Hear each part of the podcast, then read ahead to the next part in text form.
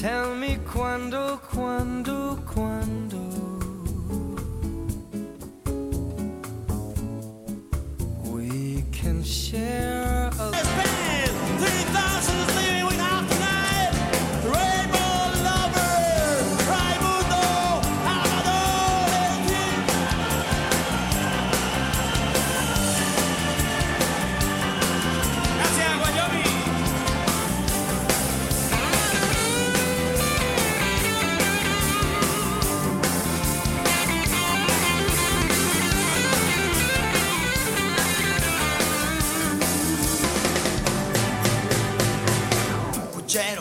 Puchero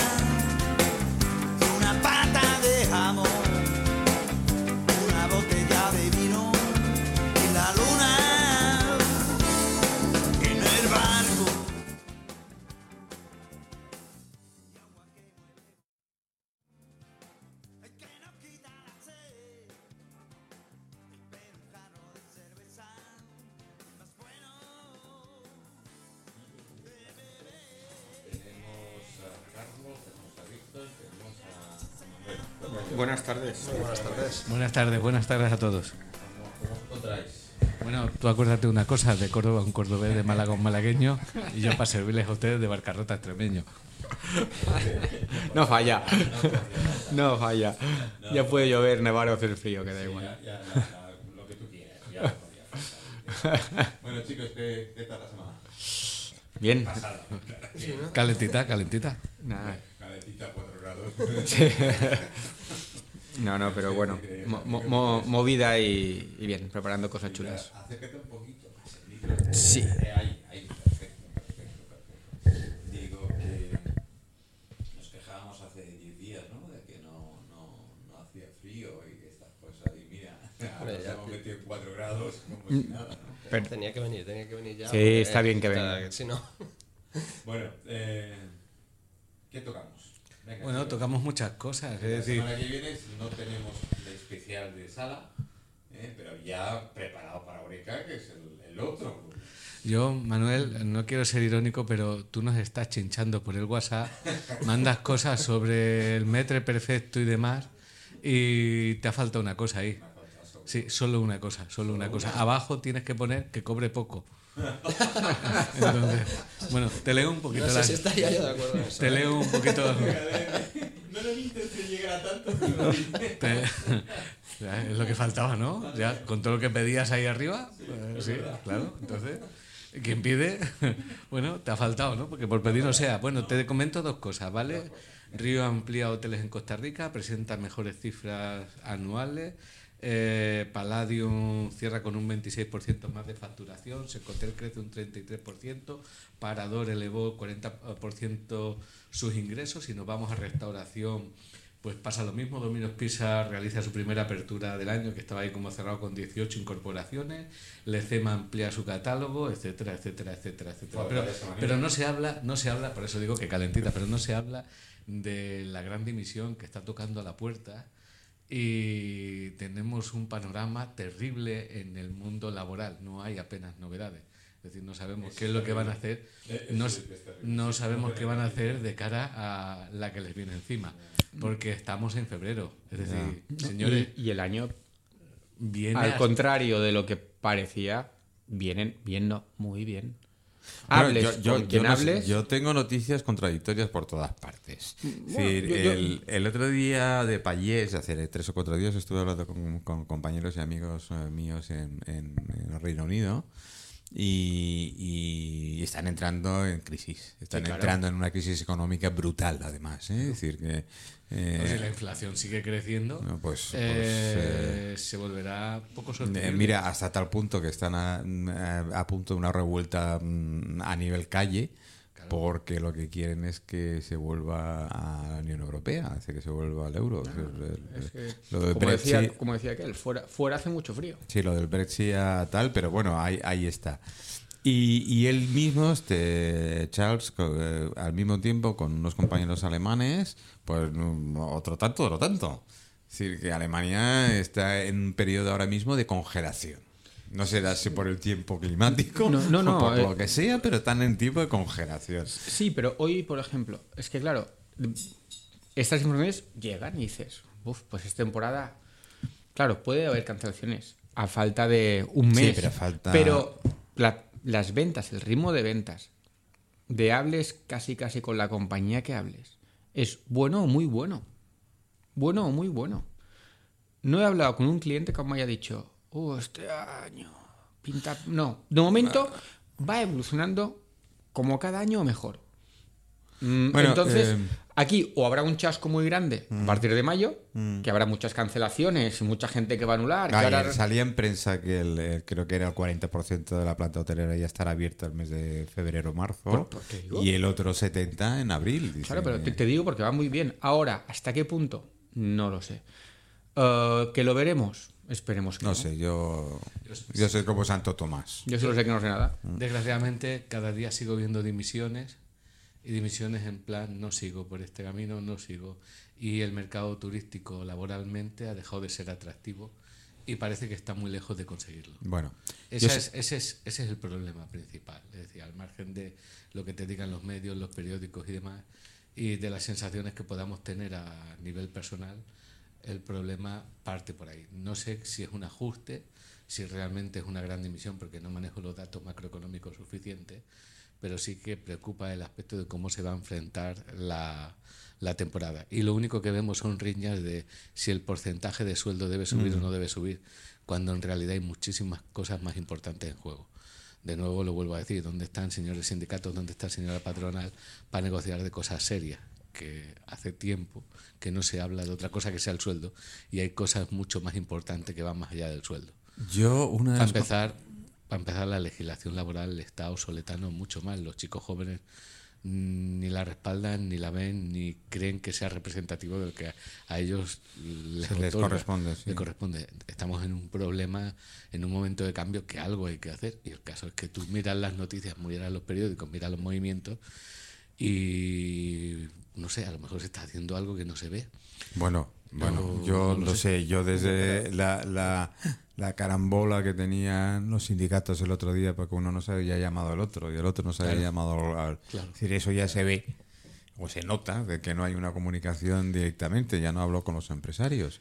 Y una cosa que me cabrea, lo suelto así, pero me cabrea muchísimo cuando veo que cadenas hoteleras eh, anuncian ¿no? de mejoras en los hoteles, eh, cambios de no sé qué, cambios de no sé... Y no me hablan de- ni del personal, ni de la mejora interna de, de los Vol- servicios. Volvemos a lo que hablábamos y lo que hablamos ya este año varias veces. Cuando la memoria de una empresa dice que su personal de entre eh, 35, 45 años, veterano, mando intermedio, su salario medio es igual al salario medio nacional, tú dices, apuestas por otra cosa, pero por el talento solo en el titular. Eh, háztelo mirar, háztelo mirar. Y eso es una cosa que preocupa bastante. Entonces, el atractivo, yo, yo, me- yo, por ejemplo, este señor pues se enfrentará ahora mismo a montar una brigada de cara a la temporada. Seguramente ya tendrá fidelizado algo, porque si no tuviera fidelizado no estaría ni aquí. Estaría, estaría corriendo y diciendo, Manuel, eh, ¿qué hacemos? Mm, ¿Por dónde busco? ¿Por dónde encuentro?". Carlos ya la tienes más Pero o sí, menos, ¿no? no, a ver, de nosotros, a ver, es un restaurante pequeñito y tal, al final tampoco necesitamos un grupo muy grande, pero de hecho ahora estamos en proceso de eh, buscando gente, ya pensando en Semana Santa, pensando ya de cara a, a verano. Es verdad lo que dice él, que, que no es solo eh, lo del sueldo, es como que solo se habla de eso, pero creo que también lo hacen de manera para, para llamar a gente, para captar a gente, pues lo primero que ven los jóvenes. Que no, está que no estoy diciendo que esté bien, pero yo creo que eh, van a eso en plan sueldo, sueldo, porque Claro. los- muchos jóvenes solo ven eso. Pero te- te voy a poner no un ven ejemplo. lo que hay dentro. Te voy a poner un ejemplo. Ahora mismo, si tú trabajas más días libres o más horas extras en plena temporada en verano y trabajas como un, permíteme la expresión, cabroncete, ¿vale? Y dices, bueno, yo voy a trabajar Un este verano. cabroncete es un cabrón joven, Luego, por sí, si no la luego ves. cuando llega, cuando llega a final de temporada, a este que ha trabajado más se le descuenta del paro. Tú dices, el que da el do de pecho, el que está Se cuando lo necesita, queda como un gilipollas. Es, es- es esta la expresión. O es esta peor. la expresión. O peor. Te dan libre un martes de noviembre que no lo quieres para nada. Claro. Ah, como trabajaste el domingo de agosto ese que te quedaste, yo te devuelvo un martes de noviembre. Y dices, Es ¿para que- quiero un martes en noviembre? Es que o sea, no lo quiero para nada. O sea, no me Es un- O págamelo o me lo das también en agosto. Lo Es, es un problema porque la legislación laboral no representa en nada a los trabajadores del sector de la hostelería. No lo ha hecho nunca, pero ahora está más lejos Menos. que nunca. Entonces, mm, no lo sé. Es decir, nosotros somos eh, en el 90 y pico por ciento temporeros. Eh, llámelo fijo discontinuo, llámelo, llámalo como que quieras, quieras. pero somos temporeros. De todas maneras, en, Por yo otro- también he visto el caso contrario. De, yo he trabajado también en hoteles y me acuerdo de un hotel, yo tra- trabajamos 10 meses al año. Sí, sí. Está eh, bien, Y les bien, ofrecías, era por, por la zona de Candemar, ahí al lado del puerto de Andrach. Pues la gente prefería trabajar eh, seis meses en el puerto, cobraban más. Pero luego tienes que aguantar los, seis meses, los otros seis meses con el... Pero claro, Ahí. les decías, no, dos días libres, pero trabajar 10 10 meses. Uy, no, no, no. Me interesa más irme al otro lado, trabajar Claro, seis porque- meses, porque estás cobro el doble. Mm. Decías, ya, pero... Por otro lado, los, los trabajadores Y fijos se tiene- quejan de las políticas de los fijos discontinuos, Claro. que es otra guerra que Pero hay. en teoría no existe los fijos discontinuos, ¿no? Ya, bueno. Bueno, le, le- le han cambiado el nombre, pero bueno. ah, Ahí eso está bien. sí. La- las risas eh, ya te lo han dicho todo. Yo he visto uno, ¿eh? Yo he visto uno. ¿eh? No sé. Em, ¿Te acuerdas de aquel? Eh, eh, si na- nadie se había enterado. es- nos encontramos en una encrucijada muy difícil. Eh, muy difícil. Y no se ven eh, ni por parte de sindicatos ni patronal iniciativas y el gobierno no va a llevar una iniciativa de este tipo. Es decir, son ellos los que tienen que provocar, eh, oye, este es el sector y este sector necesita esto. Claro, porque se supone que ellos conocen desde dentro. Claro, y son Se los, supone. son los que Porque- son los que de alguna forma ah, ejercen una acción participativa de gobernanza Claro. ante el gobierno. Eh, yo sinceramente echo de menos eh, ese ese tipo de, de negociaciones. El- Hubo- el- eh, yo estoy, perdona Manuel que te corte, pero cuando hablabas de negociaciones, sí estoy muy de acuerdo en que no todo es salario. Hay oficios que se cobra bastante menos. Ahora, las condiciones. ¿Menos que la hostelería? Algunos. eh, no, ahora- hablando de. hay. No- no tenemos hablando de- convenio, de- ¿eh? como oficio. Sí. Sí. bien. O sea, pero. Claro, pero no en estas condiciones. Que es a veces la diferencia y lo que a veces no se arregla solo con salario, sino con ciertas Manuel, condiciones, claro, formaciones, el- o, o, mm, estructuras, horarios, conciliación. Y es verdad que se van dando pasitos. O sea, ya que encuentres hoteles que te hagan trabajar seis días a la semana, no hay muchos. gracias a Dios. O sea, más de ocho horas, algunos, pero no son la, no son la gran mayoría. O sea, turno partido de las últimas tandas horarios que he hecho, tampoco hay tantos. Es decir, poco a poco se van dando pasos. El- Al ritmo adecuado, huh, aquí es donde para mí El vamos problema- con retraso. El no- no- la hostelería, y más aquí en Baleares, no tiene un mal convenio. Bueno, en Mallorca, porque no conozco los convenios de, la- No, son- de las Islas son Menores, diferentes, ¿eh? No es un mal convenio, no lo es. Y estoy seguro que en Ibiza y en Menorca tampoco lo es. La hostelería lo que pasa es que lucha con, con factores y la restauración, porque siempre hablamos de hostelería, hostelería y restauración de forma coincidente, como recogía la federación, eh, siempre lucha con problemas muy graves como son la temporalidad y otras cosas. Eh, el problema grande que tiene la hostelería, pues entre otras cosas, que es gravísimo, es, es el tema de la inflación de la vivienda, es decir, de esos temporeros, cómo los mueves de un sitio a otro y cómo los vas acogiendo, como que es que yo creo que ahí es el mismo empresario el que se ha, se ha creado su propia Sí, su propio problema. Mm. Vale, ese, ese es otro problema, pero la hostelería en general, comparado con los convenios de otros sectores, No es, ma- no es tan no mala. es un mal convenio. Sí. no. Eh, eh, Es esto, lo que de te la, decía. esto de la vivienda. Ahí, ahí me quejaría, es decir, yo me quejo una cosa en el convenio y siempre la voy a reivindicar y es la diferencia que hay salarial, por ejemplo, de un mando intermedio a un, eh, a un personal, llámese base, por ejemplo, camareros, ayudantes. Yo creo que los metres, los segundos, los jefes de cocina a nivel convenio están muy poco valorados y los segundos. Y los cambios salariales son muy pocos y escasos. No hay, hay Pero- difer- no hay, no hay diferencia. pero No hay- la diferencia no es sustancial para la dificultad que pero conlleva tan- la ni responsabilidad. la responsabilidad que conlleva. Pero también se entiende. Tanto es así que no hay. ¿Tú ¿Cuántos jefes de cocina o metres que no hayan negociado su sueldo? Claro, claro. Pero, por ejemplo, la figura de los Porque el convenio no, no llega. Claro. Pero el segundo muchas veces. lo padece. Lo Ah, padece. amigo. Y, es- y la diferencia entre segundo y jefe de partida a nivel de responsabilidad es mucha y a nivel de salario. No, pero si el mismo jefe de partida no está bien pagado. Es decir, no, pero de todas maneras, eh, creo que no es, no es el gran problema. Es decir, no creo que el problema Mm, que venga lo por que hablamos, sean los salarios. No, no creo que sea el problema. Hay otros problemas más importantes a los cuales nadie quiere darle solución porque parece que hay que enfangarse demasiado y eso implica meterse Bueno, en un follón. eh, yo estoy de acuerdo contigo y el otro día leyendo así un poquito, sabes que sigo el tema de la hostelería, así que quiero montar un, un tema de los años 70, 80 para acá. Claro, Salto romántico. eh, ¿Con el presupuesto del otro día sigue el mismo? sí, pues, Sí, sí, no, no ha cambiado. No cambió No, para nada. El tema es que, claro, antes le daban eh, al menos cama. Que tenían eh, las habitaciones, habitaciones anexas al hotel o en alguna zona que habían, habían, habían acordado, habían acordado los propietarios de hoteles. Y, claro, todos los que venían de fuera, en plan temporero, digámoslo eh, tal cual era, pues ya sabían seguro que tenían vivienda. Con lo cual, lo que tú dices o lo que estáis diciendo, el tema salario no era lo principal. Y después, mm, en aquella época, se ganaba casi más de propina que de lo que era el sueldo directamente. Es así, Correcto. ¿no? Pero, pero si, ahora que hablamos de esto, si Y el fuera... entusiasmo que había. Me voy de camarera a Mallorca a trabajar. Era aquello como Pero si decir, ahora cuando joder. tienes, si cuando tienes 20 años y tú eres de, de Extremadura, te ofrecen venir aquí, tienes el alojamiento pagado, te pagan según un convenio para ser ayudante o para ser camarero. Oye, que ni tan mal, ¿eh? No. O sea, una jornada estipulada, tus horas, tu día libre, comes en el hotel, cenas en el hotel, duermes alojamiento gratuito. Chico, cuidado, eh, que ni tan mal.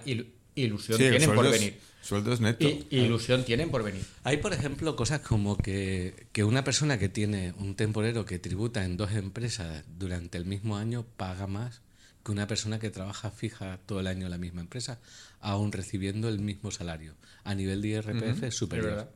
Es, super- una, es una cosa que tú dices, ¿y esto por qué? ¿Los castigas?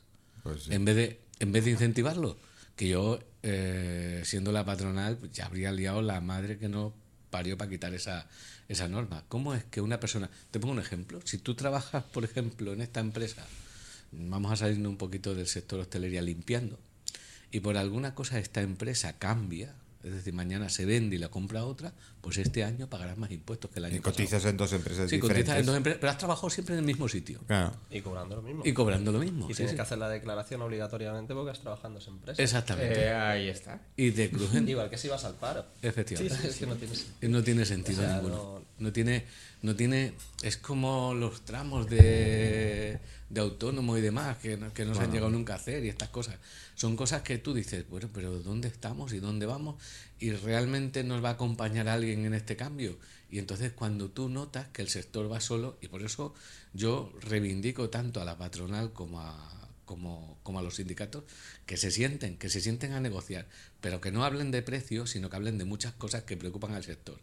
Porque son los que pueden ej- ejercer de alguna manera esa gobernanza necesaria para llevar, llevar al sector donde se merece, que es ser más competitivo mm, y más atractivo, en definitiva. Sí. Eh, lo que no puede ser, lo que no puede ser, Manuel, es que tú prepares un chaval con toda la ilusión y le digas, mira, eh, yo te voy a enseñar el mejor oficio del te- mundo, eh, el mejor oficio del mundo, que es el que me ha hecho a mí como persona y es el que me ha descubierto el mundo. Y a pesar de lo que te diga alguien, como hemos comentado muchas veces de lo que es un camarero, yo te digo que es una de las cosas más grandes a las que te puedes enfrentar y que más puedes disfrutar en tu vida. Y luego que te lo tienen abajo por este tipo de cosas. Sí, es, es que es muy, es muy contradictorio porque nosotros podemos hacer toda la labor que estamos haciendo, de divulgación, de tal, y, y- y animar a los, a los chavales, y que es una profesión muy bonita, y hubo, muchos años, y la gente que se ha retirado y tal, que, que, que ha gozado trabajando y ha recordado buenos momentos dentro, sea en hotel o sea en restaurante o, o sea en bar.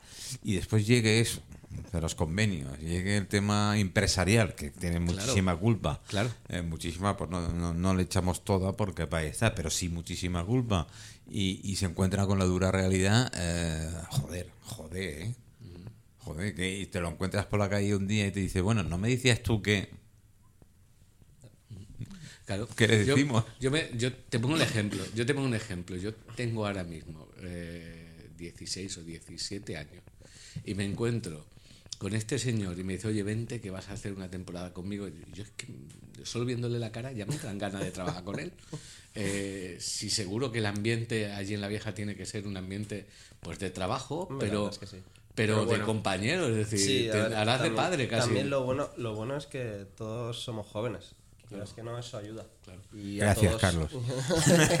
Pero yo, yo a Carlos no lo veo como un líder de ahí, de ven conmigo que te vas a dejar la... No, ven conmigo, vamos a trabajar mucho, lo vamos a pasar bien y, y, y cuando termine, pues eh, te voy a dar las gracias y tú vas a estar contento de trabajar a mi lado. Yo, yo me veo yo me veo trabajando a su lado. Yo, yo a mí me gustó mucho una frase que, que dijo el otro día que, que era, oye, ¿de dónde vienes tal? Mira, aquí trabajamos así, pero si tienes algo que creas que puede mejorar esto, me lo comentas y lo miramos juntos. Pero es que es lo- Eso ya te hace formar parte del equipo. Bienvenido, eres uno más, tus ideas me interesan. Dímelas y las, las Será- valoramos. Y eso mm, es una manera de involucrar y hacer sentir bien a la gente y al personal. No es, no es aquello que dice, estas son las reglas, estas son Mira, las y si no te gusta, puerta. la puerta. A mí, a mí lo que me preocupa es que él no tiene ahora una lista de, de mucha gente que quiera trabajar con él. Y eso no depende de él, porque él tiene un perfil, depende de que el sector no está siendo todo lo atractivo que debería ser. Ya. Y eso es lo que me preocupa. Ahora os comentaré O sea, no depende de la mano de este gran profesional Mm. Hacerlo mejor o hacerlo peor, tener una mejor o una peor brigada. Depende de que el sector se espabile Mm. y empiece a hacer las cosas bien y empiece a poner unas reglas claras. El, el- ayer, ayer, concretamente ayer, me invitaron a nada, fuimos a berenar, como se suele decir y tal aquí en Mallorca, al, al Bar Bosc. Ah, ¿vale? Al Bar Bosc. Eh, bueno, yo no sé si ya es de formación profesional o lo que sea, pero te vas fijando. Te vas como- volviendo viejo, ¿eh? gracias, Que no, que tocayo. Carlos ha dicho que somos jóvenes. Gracias, tocayo, gracias, tocayo. Eh, me- me sorprendió, me sorprendió primero el personal. Pero para bien. ¿no? Es aquello de cómo lo llevan, cómo, qué tal, el apoyo que se daban unos a otros, y eso que hacía un día de perros, ¿eh? nunca, nunca mejor dicho, ¿no? Eh, el trato hacia el cliente, decir, ni mucho ni poco, es decir, lo justo y necesario con el cliente. Evidentemente, el que es habitual y va, yo notaba, porque claro, era aquello de que, "Eh, don Sebastián, no, no de siempre, eh, ¿qué tal?", eh, en tipo de este tipo de cafeterías y tal. Y, y según me contaba mi acompañante, eh, muchos de ellos llevan más de 12 años en, en la 12. empresa. Yo creo que En- algunos los he visto de todas. eh, jubilados, sí. Ya lo recuerdo que ah, eh, estoy aquí. Pe- o sea, pe- parece ser que la brigada de terraza, sí, ha pasado frío en, en invierno, es la más joven. Bueno, sí, la más joven, la más tal, pero eh, brutal, además era... era Es, es normal porque a medida en ese tipo de servicios necesitas gente muy potente para marchar comandas en barra. Es Mm. decir, porque la, la ligereza y la fuerza de servicio que tú tienes en terraza depende de la experiencia que Que tú tengas pongas en barra. Por eso es normal que los más veteranos se recojan un poco hacia atrás para repartir caña hacia afuera. Sí, además eh, un- eh, estructurado, además me fijé. Fuerza de producción. Me fijaba porque está estructurado. Ellos ya tienen las, las clásicas TPS en terraza también, ¿no? que sí, pueden ellos cobrar desde terraza, no tienen que ir hasta eh, como en muchísimos lugares. Pero veías que los sectores lo tenían muy, muy trabajado. Es cierto que se apoyaban Sí, sí, un pero- sector a otro cuando no tal, Es- pero cada uno era muy Es que me resulta curioso porque no hace ni tres días Mm. puse de ejemplo el mismo sitio. el mismo sitio. Por, por exactamente lo mismo Mira que qué tú dices. casualidad. Y se notaba que había dos chicas nuevas. Porque le notabas la forma de que los demás la marcaban para que en las mesas, ¿no? Cuenta de aquí y ahí. Ahora, escucha, es aquello que yo tengo las orejas por todos los lados. Yo recuerdo Empieza por la de la esquina primera y tal y ya sabrás, no te equivocarás nunca, ¿no? Y era que... Yo recuerdo una cosa, un, un sitio que me gusta mucho ver de los, de los establecimientos hoteleros, porque vosotros sabéis que yo me he dedicado más a los hoteles que a los restaurantes. Sí, Eres sí, un comedor sí. de personal. Y tú ves cómo el personal eh, deja bien o deja mal las cosas. Eh, recuerdo un sitio en el que trabajé, que lo puedo decir tranquilamente, sí, sí. Levante, eh, que es un grupo de tres hoteles en la zona de Calabona, donde tú cuando entrabas en el comedor, eh, todo el mundo era muy veterano, yo era de treinta y pico personas en plantilla de bar, pues era el más jovencito. Y claro, tú entendías perfectamente cuando entrabas allí qué normas tenías que seguir, qué es lo que tenías que hacer y qué es lo que no. A día de hoy algunas veces recorres y el que más lleva lleva una temporada y media, te dejan los platos por ahí en medio, te no sé qué. Simplemente lo que falta es esa experiencia, ese, ese caché, ese talento y esa guía que sin estar escrita estaba escrita y funcionaba muy bien. Yo lo que me gustó, y, y perdona que te interrumpa, lo que me gustó fue la actitud Claro. de, los más, de los más veteranos, con a- esa a cara de orgullo. Claro. No de, de- de meter Sí. caña, ¿eh? cara de orgullo de que, mira. eh, Pero en, en- en este aspecto, yo sí que veo Por dos cierto, eh, saludos desde México. Ah. Eh, México Capital. DF. ¿Mm? Y, y que Cari también, desde, Ah, desde, desde California. Pues nada, que la tenemos Buenas ahí. noches, buenas noches, sí. Sí, Pues- me lo dice. bueno. pues- dice días, días soleado, pero con viento. Allí. Ah, pues, pues- pues mira, pues yo en esto sí que siempre aprecio dos circunstancias. Porque hay veces que hay hoteles que no tienen estos camareros de, o personal de 10, 12, 15 años. Uno puede ser porque el ambiente no es el correcto y la gente no acaba de sentirse cómoda.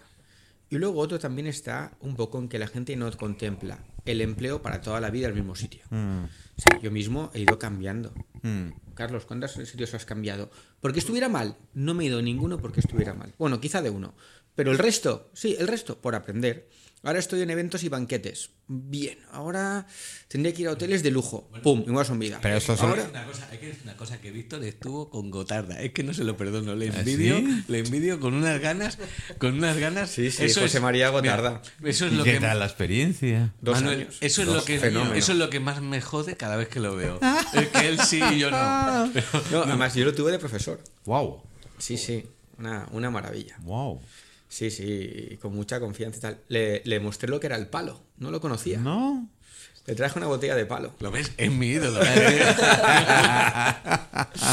Eh, la verdad, Y- la y verdad sí, es sí. que eh, hemos traído poca gente a nivel de hoteles. Tenemos que traer, yo te lo digo, si me podéis ayudar ahí, sea personal de hotel, sean metres. Ahora sé que se ha retirado uno eh, que lleva ya muchos años en el mismo lugar. Tengo que buscar, o tenemos que buscar, si me ayudáis, ese tipo de gente. porque Encontraremos, encontraremos. Sí, es- estamos más tocando restauración. Ningún tiene- problema. Los hoteles siempre vemos, siempre vemos la parte mala, pero hay una parte bella dentro de ellos que es, que es impresionante. Antes de que se me olvide, tengo que recordar una cosa, y perdona que me salte algo, Manuel, que se Venga, nos, va, olvidó, va. se nos olvidó una Va. película el otro ¿Ah, día sí? y no me lo puedo perdonar. La vida es bella. Es verdad. ¿Qué escenas? Qué Tengo escenas? tres escenas que Eso las es pongo en los cursos. Sí, sí, la vida es bella. ¿Cómo puede ser que el otro día habláramos De películas. de, de sala y de, y de Sí, trabajar y no- y y no, no nos salió la Bella acordásemos de esa Sí, película? porque, porque tiene tres sketches de 10 minutos y la peli dura tres horas. y- Bueno, da pero igual, da igual. pero esos tres sketches son magistrales. O sea, yo los pongo en, en mis formaciones. Oye, yo lo tengo que decir y lo dije. Eh, yo que me he criado dentro de uno de los castillos, me he criado con el típico mayordomo, pero el mayordomo escocés además, es decir, de- de- de- de- escocés de pura cepa, de, de descendencia, sus padres ya era ya había sido mayordomo, eh, dentro de la misma familia, es decir, que encima eso, y la pulcritud, las formas, eh, bueno, parecía a veces que no estabas. Sí, Si vivías en la sala y mm, era- tenías que buscarlo. Pero estaba, ¿eh? estaba allí, atento. y, a, y a todo lo demás. Y eso es, a ver, sin pasarte, porque en los restaurantes, No, dependiendo del tipo. Y cada, lo que hablamos un poco, cada tipología de restaurantes, su tipología de Claro, servicio. claro. O sea, hay, hay, hay restaurantes que tienen que tener un servicio intachable, impecable, discreto y técnicamente muy pulcro. Y otro que ser informal. Que tienen muy informal, muy cercano, muy desenfadado, que te acuerdes del cliente, que incluso te puedas permitir el gesto de hacerle una broma o un comentario que sabes que le va a caer en gracia y no pasa nada. Sí, está dentro de ese margen de depender del tipo de restaurante, bar o cafetería. Yo siempre lo digo. El saber estar hablábamos. Pues Claro, esto también el saber estar claro. en el servicio también existe. Claro. Servir es el arte supremo. Dios es el primer servidor, pero no somos sirvientes de ellos. La vida es bella. La vida es bella. Pero es, es cierto, además, eh, siempre va acorde a lo que tú vas a pagar. Si no estás pagando el plato que te está sacando la cocina, estás pagando, como hemos dicho mil veces, el entorno. Evidentemente, puedes tener una, una cafetería bar de súper última.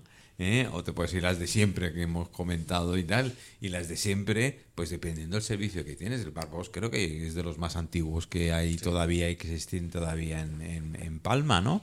Y ahí lo tienes. eh, ha dado sus toques de modernidad, ha, ha subido su. Se reformó su- y se reformó. y- y además- pero incluso el personal no es aquello que era, es tan rígido y tal, pero es correcto, es muy correcto. Y, y- y yo creo que están más atentos entre ellos, que eso me gustó mucho. Sí, con la gente joven que acaba de entrar a trabajar, que el propio cliente. Bueno, el cliente ya, eh, no sé, tienen un, un tercer ojo en, en alguna vez y van vigilando que, Sí, que, sí, que- sí, que sí. esto, ¿no? Es, es, Es curioso, pero bueno, que no creamos que todo es un servicio totalmente rígido. ¿Qué tal? Si en un restaurante pagas 130, 200 euros por menú, tiene su servicio. Sí, pero tiene su servicio, pero es diferente. A lo mejor pagas 100, Ya. pagas 200 euros, 300, para ir un comensal a diverso, que es un servicio técnicamente muy bueno, pero completamente diferente al que te puedes encontrar en un Verasategui o en un Arzac. Es decir, y son servicios terriblemente buenos todos. Por cierto, se abre el, el mejor restaurante del mundo, o el más caro del mundo, ¿no? En Ibiza. Sublimotion. Ya está. Bueno, es que también hay que entender restaurante como, Show. como una experiencia Bueno, show. sensorial, logística. Sí, porque son eh, X clientes, ¿no? Es... Sí, es muy pequeñito. Es una 18, sala- 16. Una sí, sala sí, sí. me gusta, tiene muchas cosas pues en 3D, es decir, con las gafas de realidad Sí, virtual. sí. Eh, Solo vamos es- a probar cuando venga eh, Ángel León, el, el- el chef invidente, eh, que os va, os va a invitar a que cocinéis con él. Había un. Había, Lo que él cocina, ¿eh? Y al mismo tiempo. No había- había un mago Haces- que hacía magia y- para ciegos. eh, Eh, sí. Esteban Varela. Es decir, Sí, magia para sí, ciegos. sí, me lo comentaste una vez. Pues eh, haceros el seguro de alto riesgo antes de que venga él. Eso es cortar, lo ves cortar con el seguro, con el cuchillo y tal. Pero sí, es, eh, son eso, son conceptos totalmente diferentes y puedes pagar una burrada, porque es una burrada lo que pagas. Yo no Pero sé. yo creo que más que el precio es lo que decía él, que tienes que saber a qué Eh, restaurante vas. claro. Porque Los ejemplos que ha puesto él, diversos seguro que te hacen un servicio súper bueno, Hmm. pero me imagino yo, yo no he ido, ¿eh? pero me imagino que es un servicio más informal por el... Por- ¿Cómo por- está planteado claro, el show, como Sí, tal. el como show. el concepto. Claro, el concepto más que lo que pagas. A ver, entre comillas, porque si vas a pagar 200 te esperas un buen servicio, pero... Y es bueno seguro. concepto. Sí, pero es bueno seguro, pero será otra cosa. Y a lo mejor entras y tienes música toda leche en la sala. Y dices, ah, pues- y luego la bajan, y luego. Pero es que es otro concepto. O sea, cuando tú vas a Strixo, que es el mm, formato más informal, desde los cócteles en copas gigantes, entras que casi no oyes el de al lado. Pero eso es el show. Ahí está. Pero, claro. ¿y qué dices? ¿Qué tal la experiencia? Brutal. Me encantó, me entusiasmó. Dices, wow. Y había música, sí. Y ruido, sí. Pero el conjunto era bueno. Y es un poco también. Bueno, lo que yo te, traspolando a, a la otra parte y tal, eh, yo en la zona de Cádiz no me acuerdo, me tengo que acordar y buscarlo.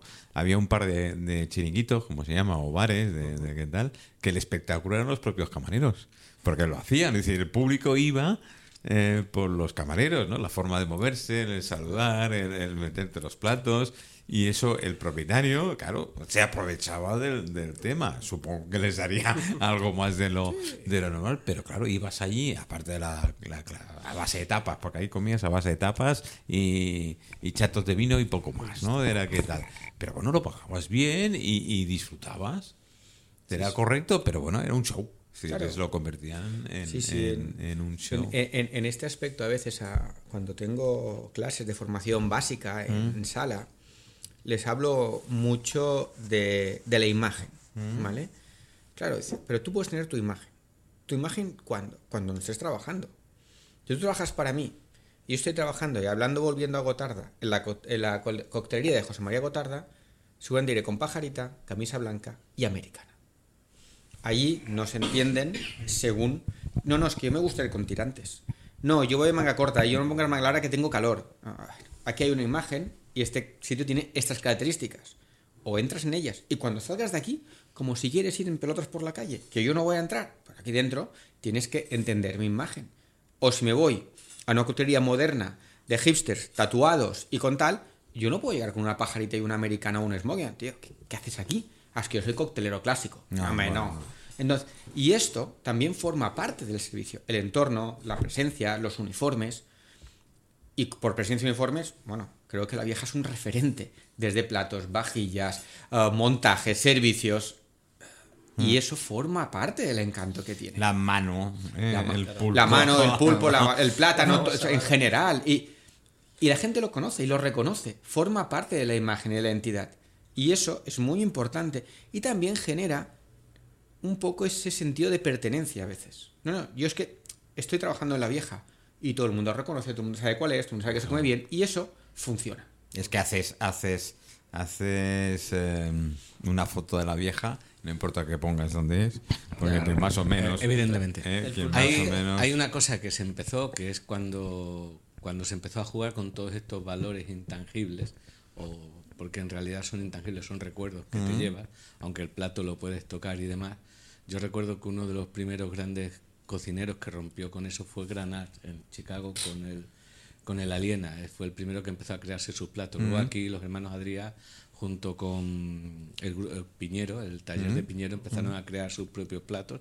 Incluso aquí hay artistas locales muy buenos que pueden hacer ¿Y, lo mismo. y has visto el- los postres de Granars? ¿Los? El postre último de Granars No, no lo he es la mesa. Ponen un mantel Ah, bueno, especial, no, pero eso es como- sacan todos los platos. Pero Aliena lo hacía así ya. Sí, decir, bueno, pues lo mismo. Un, un lienzo O sea, encima de o la. sea, y te Guau. van poniendo los postres, las salsas, los culis, Sí, sí. tal, todo, el- eh, todo todo esparcido en la. en, la, en la mesa con un orden, una estética Ya, ya, espectacular. ya, ya, ya. Es igual un poco el cuadro de Ma- el plato de Máximo Botura que va poniendo diferentes fondos y salsas con un trozo de carne Ah. y es como un Bueno, abstracto. voy a poner un poco de música y ahora comentamos lo que has dicho. Bueno, vamos a comentar dos, dos cosas que os diré. Eh, uno de que me lo ha propuesto María Zarzarejo. María, lo siento, no es que te vaya a pisar, sencillamente quiero la opinión de tus compañeros aquí directamente. Y la segunda, eso. ¿La alta cocina es arte? Bueno, en Pues, Sí. cierta parte Yo- sí. yo creo que sí. Yo creo que sí. O sea, la, la auténtica falsa cocina. Es boca alta cocina, perdón.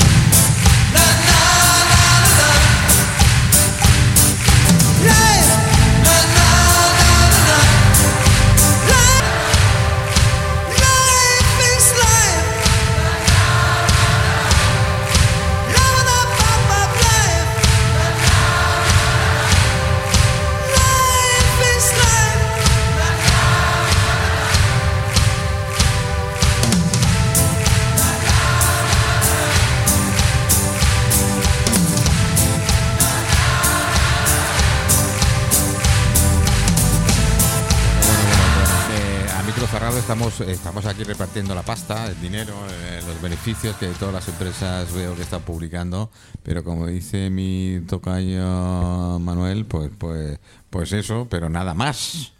No se habla ni, ni, ni del personal, ni se habla qué guapo están hoy todos, qué simpáticos.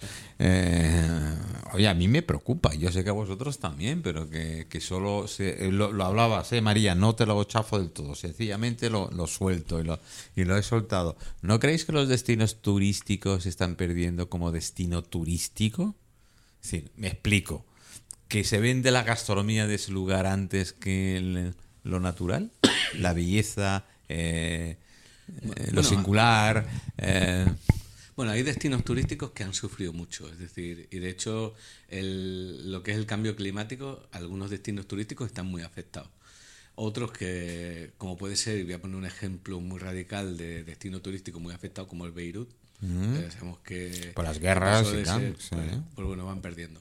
Los destinos turísticos se han dado cuenta de una cosa, que un hotel ya no compite con otro hotel, sino que un destino turístico compite con otro. Claro. Entonces han entrado en una carrera como han hecho siempre las empresas y es que tú tienes spa, yo también. Eh, tú tienes no sé qué, yo también. Y ahí, y ahí es donde está jugando el factor de la gastronomía, que tú tienes gastronomía, Mm. Yo yo, también. también. Y claro, eso no funciona de Bueno, esa manera. mm. No, eso no funciona de esa manera. Yo te pongo un ejemplo. Es decir, eh, yo voy al gimnasio y tengo una edad. Eh, Bueno, llega- bueno, bueno, llega un chico va, joven- va. Llega un chico joven de 20 años. ¿También y- tiene otra edad? y tiene 20 otra años. edad, tiene un, un par de años menos que yo y entonces viene la guerra, ¿no? Tú haces esto, yo también.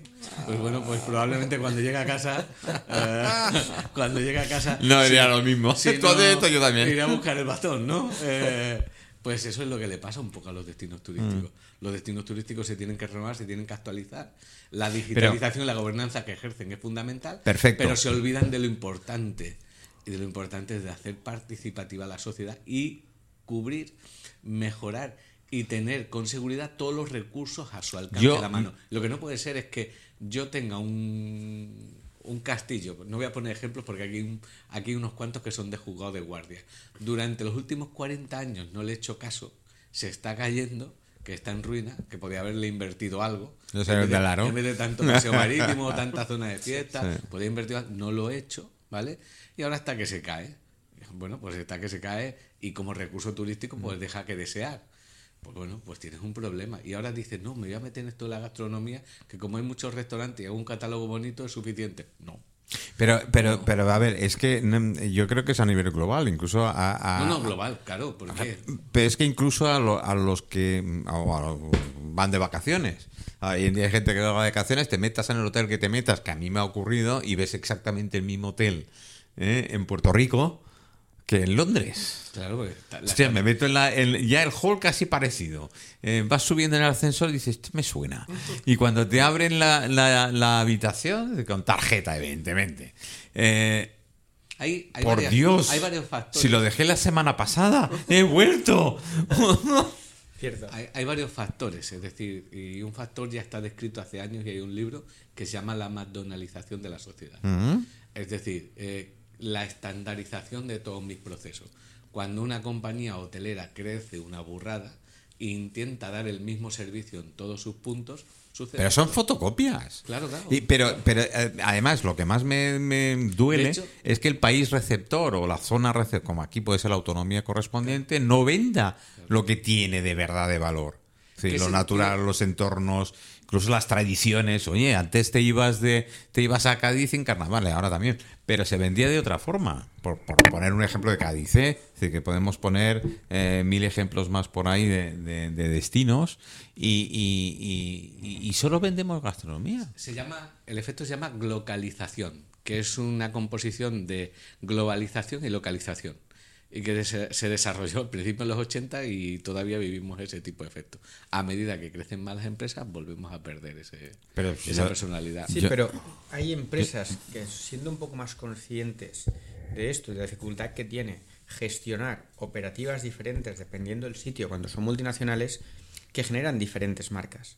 Y allí también hay un trabajo un poco de estandarización, quizá en demasía, por lo que tú dices, de esa estructura física y decorativa. Cuando tú puedes tener unos procesos, pero con una estructura muy diferente.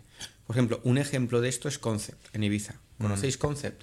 Cada hotel es completamente diferente al otro. Pues a lo ¿Es mejor los procesos de servicio son idénticos. Ah. Pero no te digo al hotel. Vas a uno y sabes que no, está- no has estado. Ah. Porque te das cuenta. Está completamente diferenciado. En todo. En colores, en decoración, en sentido, en, en, Hay en- que- en- en hilo musical. Todo es diferente. Ahora, mm, cuando todo se parece, la sensación es de... mm, Bueno, mira, en, en restauración te pongo un ejemplo. Yo me puedo ir a ver a Sategui a comer en, ¿en cuántos? ¿En 10? ¿12? No sé, ¿15 sí. destinos diferentes? Claro, ese, ese es el error. Es decir, es no practicar la glocalización, que es lo que no tienes el antes. micro cerca. Eh, Ahora. Es decir, la globalización lo que hace es que cuando tú creas una empresa, llegues al territorio e intentes inculcar la cultura de ese territorio, de esa comunidad local y la integres dentro de tu empresa. Es decir, sea el factor diferenciador. Es decir, si yo tengo un hotel en Cancún, que tenga Méteme. que sea de Cancún, Claro. que no sea un estándar Que lo- de- las camareras o los camareros de- vayan con el, que no sea- con que- el pareo ese. que no sea un estándar que se ha desarrollado aquí, en, no te voy a decir en qué central hotelera, Ah. Bueno. y luego se ha llevado allí. Pues no, pues eh, esa es la, eso es lo difícil, conseguir ese efecto de localización y, y bueno, y ahí estamos. Sí, luego, mí- luego salen movimientos, luego salen movimientos como me hace mucha gracia, ¿no? Por ejemplo, el movimiento de consumo de más producto mallorquín, que por legislación. Bueno, esta es hace- otra. Pero es Es- que, esta es claro, otra. pero tú le dices, pero si es que el producto mallorquín es lo mismo que tú has creado y es ese modelo de negocio que no consume tu propio producto. Es decir, que cua- claro, lo que pasa es que nosotros nos vemos a nosotros mismos aquí dentro y de claro, esto no tiene nada que ver con la sociedad a la que yo pertenecía. Sí, Mm. pero es pero es lo que tu sociedad ha creado. Y ahora lo está Sí, exportando además. sí, es decir, sí. tu modelo de negocio además es, es el que exporta y el que y el que recoge o hace los bienes los bienes hacia adentro. Entonces, o sea, a lo mejor es que tenemos que poner menos ensaimada y sobrasada en los hoteles y otra cosa. O no lo sé. Eh, O ponemos hay- ensaimada en todos hay- los hoteles. ¿Hay sobrasadas y encimadas en los hoteles? Sí, te obliga. ¿O hay algo, pare- te obliga. o- o, o algo no, parecido por a encimada? No, no, tienes, y- tienes que tener un rincón en el buffet que Tienes tenga- que tener un rincón el, el, el, el- ¿El producto Bueno, mallorquín? a decir, sí. Yo Otra cosa es que se consuma, ¿eh? Bueno, no, yo he ido, a, eh, he sido invitados el invierno pasado, bueno, invierno pasado, en, en octubre, a un hotel, eh, bueno, eso, buffet, ¿no? Y las encimadas las podías emplear de- de platillo volante. No, no- Porque es que ni siquiera tenían la forma Sí. de encimada. No, pero, pero yo me Y ponía el letrerito encimada de mayor. Yo me encontré. Eso es delito, Sí, ¿eh? eso, pero. ¿Eso es delito? Sí, Sí, porque hay preco- Pues eso son cinco estrellas, ¿eh? Sí, Pues pero, eso es delito, sí. porque además hay marcas y casas que te hacen ensaimadas con cara y ojos. No te diré que son las mejores, pero, Ya, yo te digo que pero, sí, pero son mejores. representativas y La- están Pero a hotel- tener ese rinconcito con el queso sobre. Sí. La denominación de origen. el problema es que te obliguen. Entonces ya dicen, bueno, pues como me obligan. No, pero ¿qué pasa? que- Se consume. que- No, tiene poco consumo. No, Ya, no- por normalmente tiene poco consumo. Lo dejan allí, claro, pero tiene poco consumo. En lugar de poner un muy buen producto porque me cuesta poco y si lo prueban, que flipen. Encima, si lo prueban y no gusta, pues menos se consume. Hay una, cosa, hay una cosa que queda muy bien en los estudios cualitativos y es que ¿qué consumirías, qué experiencia quieres tú cuando viajes a tal sitio? Y ves que los cuestionarios dicen, "Ah, pues yo quiero una experiencia cultural integradora, no sé qué, pero la realidad es que el viajero Sí. nada tiene que ver con eso. Y un ejemplo de ello lo vimos aquí con el turismo de cruceros. ¿Te acuerdas del Sí, libro de nuestro escritor? Eh. Y nos decía, claro, es que el turismo de crucero, yo estaba allí y era un bicho raro. Sí. Claro, y, y era un bicho raro si tú le haces un cuestionario a todo el mundo, pero de verdad. Es decir, tú te das cuenta de que no. No. Es decir, de que, hay efectos que sí y hay efectos que no. Entonces, bueno, Sí, si dile- se pone de moda por las redes sociales, que bravo por las redes sociales porque actualmente son capaces de hacer algo así, y que te, hagas- te haces una fotito y el food porn se pone de moda, ah, mira, yo con una ensaimada de Mallorca, ese efecto puede tener un, un- una evolución brutal. Lo hemos visto con el Jaggermeister y lo hemos sí. visto con el Amazonas. Es decir, si se pone de Si nosotros- comer ensaimada, no A ver, bastan a los ver, Manuel. para meter Ahí, ahí No, po- ahí eh. puedo ser partícipe porque creamos hace ya 8 o 10 años eh, cosas de sesillas, ¿no? Era una representación, eh, ahí salió Fete Soya, precisamente Sí, sí. eh, de la marca que tal, y yo participé muchísimo en el tema, incluso abrimos algunos puntos de venta diferentes, nos metimos en hoteles y tal, pero se acabó cuando se acabó el, eh, cuando se acabó eh, las subvenciones del gobierno. Sí, sí. Una vez que se acabó la subvención del gobierno balear, se, se acabó todos los puntos de venta, se acabaron los hoteles diciendo tráenos producto. y Después sí, eh, creo Lo- que tú lo has ley- dicho, tú lo has dicho, es decir, la visualización depende de la subvención. Claro. Ahí lo dejo. ¿eh? Sí, sí, sí, Cuando- sí, sí. Entonces yo Totalmente de yo acuerdo. le, yo le voy a pedir al gobierno balear a ver si me subvenciona para cuando yo vaya al gimnasio que pueda parecer más guapo. Eh, Y como, la no- si- y como no es subvención, pues eso. Manuel. Man- a, a ver, Manuel, ¿le has probado eh, pedirla? No lo he probado. No, ¿Quién sabe? Hoy en día estamos ¿cómo? en mes, eh, faltan cinco meses Manuel, para las elecciones, chicos. Hay que probar de todo. Manuel, yo normalmente me levanto con el guapo subido. Ah. Entonces ya. ya me- Bueno, bueno, bueno, espérate, espérate que pongo un poco de música y te, y, y te vas. Tenemos a Víctor y claro, los niños, es que es lo que tiene que ser padre. Eh, ahí le has dado. Exacto. Totalmente. Eh, eh, los que ya sabemos es, es lo que lo que tiene esto. Pero bueno, pongo un poquito de música y nos despedimos eh, como toca. ¿eh? ¿Vale? When you're gone, I dream of you. Write your name upon You're perfect.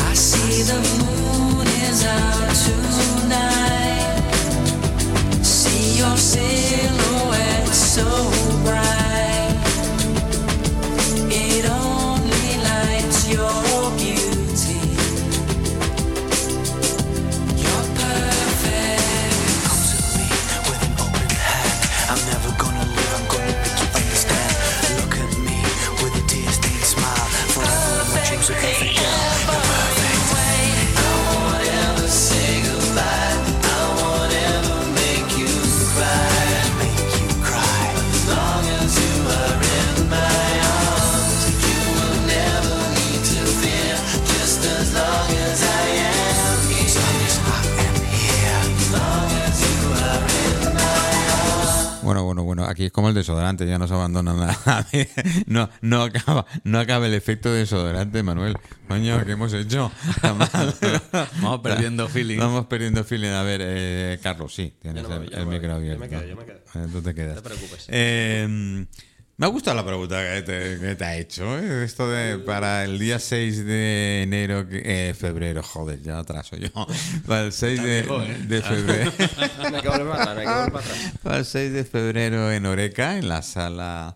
Eh, no sé cómo se llama. No, no, no, no tiene en el nombre. Palmarena, ¿no? Sí, está- bueno, sí, es en el Palmarena, el día 6 de febrero, después justo de la inauguración. Arriba tocando el cielo. Eh, arriba tocando el cielo, es verdad. Estarán aquí estos señores y acompañados del, del servidor, eh, pues exponiendo todo, todo sobre la sala, desde los cuatro puntos diferentes de vista, desde formación, desde asesoramiento, desde, desde profesional que trabaja en sala, que como, como es Carlos, hasta el cliente que nos la hará María. ¿eh? Eh, su visión como cliente de, de la restauración y María no es de las ¿eh? María es de las que de las que dan De las que ¿eh? no te engañan, de ¿eh? las que eh, dan además debe ser la leche ir a, a comer con ella por ahí pero en fin María luego estoy contigo Eh, bueno chicos eh, Carlos. Eso. Eh, es interesante la pregunta, la- se la voy a explotar de todas maneras. Sí. Eh, es interesante cuántos platos eh, sacáis terminados en cocina o tenéis que terminar vuestro Bueno, la- local en concreto, porque Eh, vosotros sí, sí, es- sí. A ver, eh, la mayoría se acaban directamente en cocina, pero sí que hay, ahora no sé si decirte, cuatro o cinco platos que en los de flambeado me acuerdo. Sí, no, ese, ese ya no está. No. Pero, por ejemplo, no, ese ya no ¿Ves? ya ¿Ves, Jonay, cómo me tienes que invitar fue, más a comer, coño? Hace tiempo que no vienes, hace tiempo que no vienes. Que no Tú hablas de la torrija flambeada de Eso arroz miel, es, ese, ese se fue ya. Ah. No, pero Ah, por ejemplo, eh, mira, hablando de postres, hay dos postres que, por ejemplo, sí que acabamos en, Ah. eh, en, ¿En delante sala? del cliente, Mm. en sala. Hay algún ahumado que sale por ahí también Mm. que acabamos en, delante del cliente y hay alguna cosilla.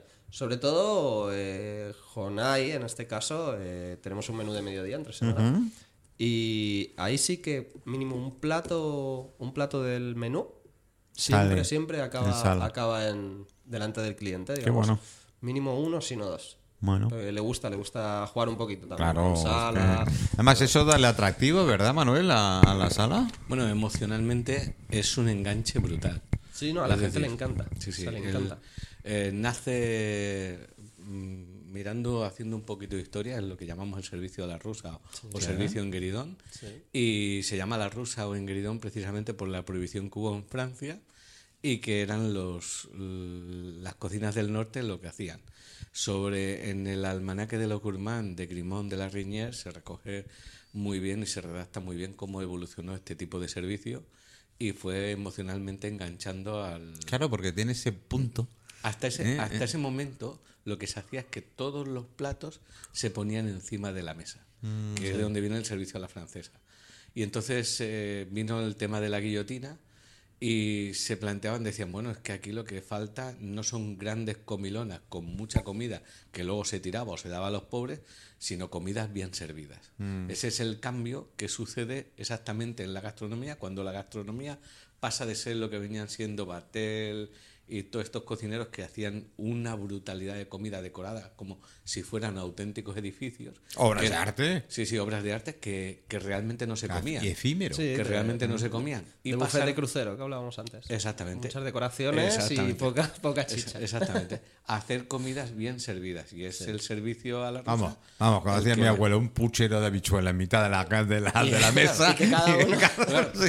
Grimón de la Riñer plantea un problema. Eh, lo que tú decías ahora. Tú eres el anfitrión, estamos en una mesa como esta y tienes tu sopa ahí al lado, como el puchero de tu abuela. Y ahora, ¿cómo le das de comer a todos tus comensales? El Claro, no se es- sirva. No, el problema es el siguiente. O todos se sirven y estaremos en un buffet, pero tú eres el anfitrión. Entonces tú puedes hacer una cosa. yo- vamos pasándote los platos uno a uno y los vas repartiendo. ¿Vale? Y entonces los platos nos los vamos pasando de forma que el último es el que le llega más frío y además el plato ha pasado por las manos de todos. O tienes alguien cualificado que se planta en un gueridón al lado, van platando y hacen un servicio todo a Eso lo hemos hecho. Yo lo he Efectivamente. hecho. Entonces, el problema que plantea Grimón de la Riñer realmente es la dificultad de servir todos los platos de una mesa al, mismo, mismo tiempo. Al mismo tiempo. Es decir, porque al final una sopa tiene un problema muy básico y es que se tiene que porcionar o racionar. Sí. Mm. Es, es el mismo problema que un trinche en el cual tienes que trinchar o dividir y poner todos los comensales contentos, tanto si la mesa es de 10 como si es de 20. Sí, porque aparte el, te- el tema es- de sopa, y depende de qué sopas, eh, pues, Claro. chupa mala pasta rápido y qué tal lo que hagas y no te a partir llega. de ahí se crea un, un- hay muchos restaurantes como por ejemplo el, el- la Cruz de eh, no me acuerdo ahora cómo se llama donde hay eh, varios metres que empiezan a trabajar pues el pato asado empiezan a desespinar pescado, te empiezan a, trinchar un pollo, incluso hay quien publica, me parece que es en un libro de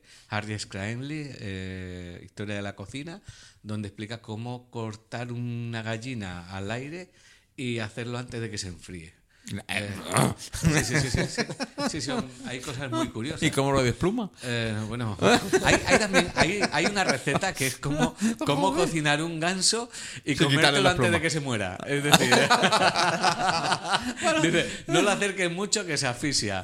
No, la gastronomía tiene cosas muy macabras. Es decir, por ejemplo, un postre muy valorado eh, por los romanos eran las camadas de ratones metidas en miel caliente. Ah, eso sí lo he Esto, leído. Eso lo he entonces, leído. hay sensaciones, bueno, no- vamos a, a volvernos un poquito a nuestra parte. Entonces, a partir de ahí se crean toda una serie de estilos de servicio. Van a, a nacer las cresusel, la fresa a la pimienta verde, van a nacer todos esos postres como el stick tártaro y demás.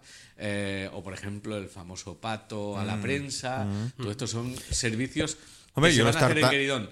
No en vano, eh, viene la revolución, vienen los cambios, viene la revolución de los grandes cocineros y pensamos que todo eso se ha perdido. No es verdad, solo que hay muchos más restaurantes y esto tiene mucha menos repercusión. Antes los restaurantes eran una cosa de lujo sí o sí. Hoy día, gracias a Dios, una persona puede ir a comerse un menú eh, donde no tienes el coste de que venga alguien y te haga algo delante de la mesa. Pero es que realmente cuesta dinero que venga un profesional y lo haga. Pero hay muchos restaurantes que lo están haciendo. Las Sí, últimas grandes sí, sí. innovaciones en la cocina, y lo comentamos la otra vez, como la sal de, de León eh, en Aponiente, pues son cosas específicas para la sala. Eh, Sí, que no lo encuentras en tiene ningún lado, sentido no. ninguno Ni en hacerlo en ningún lado. cocina. Mm. Claro, y yo creo que también eso ha ganado con. Perdón. Volvemos a que hablabas tú de las redes sociales. Sí, sí. Ahora, poner una, una simple sopita con una jarrita delante del cliente, que te haya Eso- decorado el plato eso es en cocina y ponérsela. Eso es foto. Espera, espera, un, es foto. un vídeo, una Sí, sí, foto, por sí, favor. A mí me han reñido porque le pongo, porque yo cuando voy a comer, yo como y ya está. Pero hay gente que Sí, si no saca el vídeo y me riñen. No, no, no, no, no, no, no. Y verdad, bueno, eh, verdad, vale, vale, perdón, perdón. Ahora, ahora te Mira, pongo yo, la sopa. yo recuerdo una cosa, yo recuerdo um, cuando yo trabajaba el año que yo me casé, el año que yo me casé yo trabajaba en el, en el Tristán, que tenía dos estrellas sí, Michelin, sí, sí. y teníamos varios platos, por ejemplo, un rodaballo a la sal que se desespinaba, o un pato, que también sacábamos los magres, se fileteaba, o incluso otro que había que era que se hacía el foie a la sal dentro, había un- toda una serie de platos que iban hechos en la sala sí o sí. Y yo pensaba, digo, guau, yo traigo un día aquí a mi novia, que era mi mujer, que ahora es mi mujer, ¿no? Digo, ve esto y, y no me divorcio en la vida, ¿no? O sea, me caso dos veces. Eh, de lo impresionante, porque claro, tú veías eh, cómo recibía ese servicio tuyo una persona y es que le maravillaba, le encantaba. Es una experiencia eh, que yo a una persona que no la ha vivido le recomiendo vivirla. Es decir, que vengan y te hagan unos cresuses o una fresa a la pimienta verde. O, o yo, por ejemplo, muchos días, eh, ahora en invierno y demás, le hago unos melocotones al flambé, que es una cosa muy sencilla. sí, pero- Yo se, le hago el tofe ahí a mi mujer y mi mujer eh, se queda diciendo, bueno, pero qué marido tengo, ¿no? Es decir, lo hago en mi casa, ni siquiera lo hago en un restaurante. a ver. No, pero, tu pero- mujer. pero si lo haces Tienes que sorprenderla de verdad. Claro, claro, pero, pero, pero fíjate que es un tofe, que es algo que ella sabe perfectamente Claro. lo que yo sé que le gusta, pero solo la impresión de que ves De la preparar, llama, sí. ese flambé, ves el no, luego es un sabor que te gusta y tú dices, mm, Sí, pero es el, el, eh, a fin de cuentas en ese es, es el detalle en sí.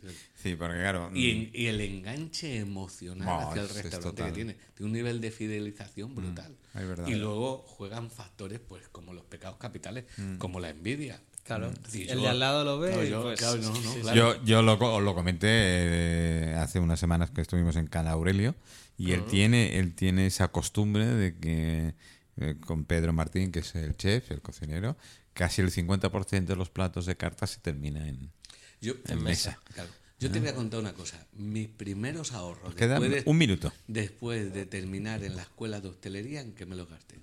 En un reloj de cobre. Todavía lo tengo. Sí. Es decir, eran mis primeros ahorros después de ser estudiante. Era Yo tu obsesión tener... Yo era una obsesión, yo tenía que hacer eso en mi casa, porque claro, pues esto era como. Sí. Yo, yo había descubierto el mundo, yo no sabía que eso existía. Sí. Llevaba muchos años trabajando en hostelería, pero no sabía que existía el gueridón como tal. Sí. Sea, había desaparecido prácticamente de todos los Sí, hoteles. que había desaparecido. Entonces, sí. yo, vivía, yo creía que sabía todo el mundo de camarero. Yo, wow, Hay camarero. camareros. Yo, yo me he encontrado con camareros jóvenes, obviamente. Que no lo saben. No saben ni lo que es un gueridón. Claro. ¿Qué? ¿Y eso? Eso, Eh, eh, una- ¿Bebida nueva? una bolsita ahí de apoyo. Tú imagínate, por ejemplo, un día tú te coges un gueridón, tienes un invitado en casa, se lo acerca y le haces un gin tonic. Y se alucinan. Pero bueno. Está más rico el gin tonic Y me lo ¿eh? he hecho aquí al lado.